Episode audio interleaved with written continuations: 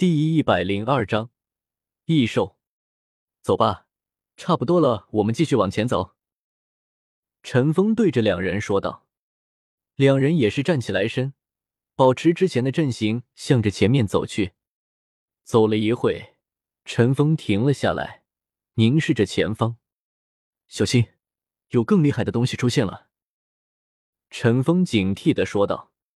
就在他们这条窄路的正前方。窄路下面倒吊着一个体型巨大的家伙，在周围淡红色的光芒掩映下，释放着暗金色的光芒。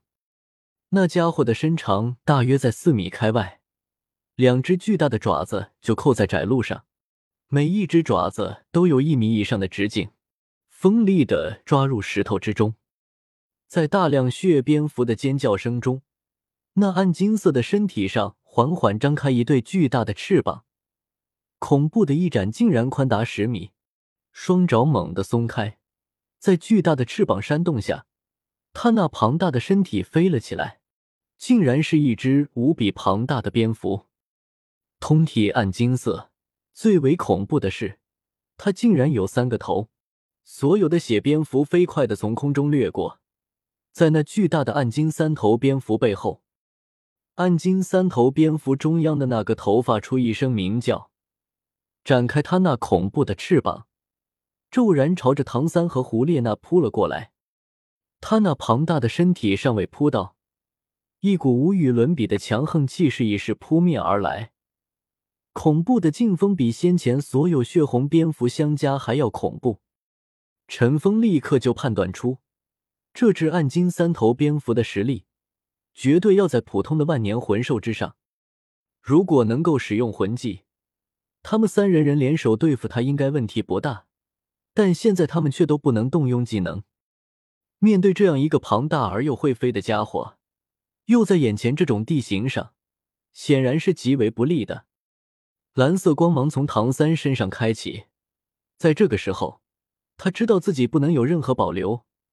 蓝光一瞬间就蔓延在直径百米的广阔区域内，有了这蓝色领域的帮助。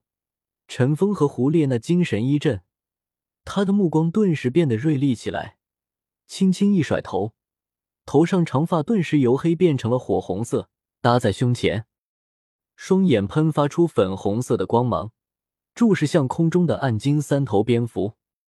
正在飞扑而至的暗金三头蝙蝠被胡列娜的双眼注视下，身体竟然晃动了一下，速度明显有所减弱。下一刻，他已经冲入了唐三的蓝色领域之中。受到蓝色领域的影响，暗金三头蝙蝠的身体晃动顿时变得更剧烈了，但却并没有像他那些小弟那样失控，反而尖叫一声，一圈暗红色的波纹从他头部处蔓延开来，朝着唐三和胡列娜笼罩而至。这个时候，陈峰抓住最佳机会。迅速冲向暗金三爪蝙蝠，向着其中头颅锤去。陈峰的力量极其强大，暗金三爪蝙蝠的头颅直接被陈峰一圈给锤爆，金光瞬间扩散，砰的一声，大量的金色液体四散纷飞。周围的血蝙蝠，凡是被那金色液体溅上的，顿时在惨叫中消亡。好了，坐下休息会，我们的配合还不错。陈峰夸赞道：“唐三和胡列娜也是露出了笑容，他们也没想到第一次配合的还这么不错。”三人勉强在窄路上坐了下来。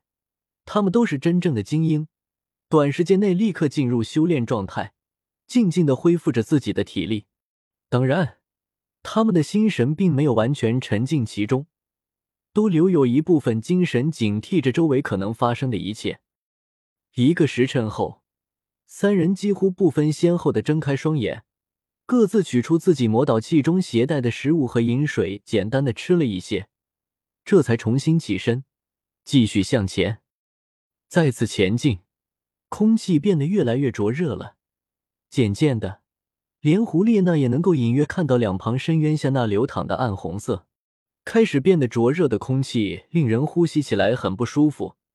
仿佛肺部在燃烧似的，一边走着，唐三说出了自己的判断：这条地狱路似乎是盘旋上升的，不应该是直线，否则我们早该出了杀戮之都的范围才对。只不过它的弧形并不大，所以不容易感觉出来。要不要再休息一会儿？太热了，我感觉体力已经开始加速流失。胡列娜提议道。唐三没有回答，淡蓝色的光芒再次从他身上蔓延出来。只不过这一次，蓝光只是笼罩了自己与陈峰、胡列那三人的身体而已。一阵清凉的感觉传遍全身，周围一阵清爽。不但是温度降低了许多，就连那灼热、浑浊的空气也变得纯净了，似乎是经过了那层蓝光的过滤一般。正走着，突然，前方一阵沙沙的声音传来，令他们三人同时停下了脚步。陈峰没有回头，只是反手向胡列娜打了个手势，锋利的双剑立刻出现在胡列娜手中。此时他还看不见敌人的存在，但他相信陈峰知道前面有什么。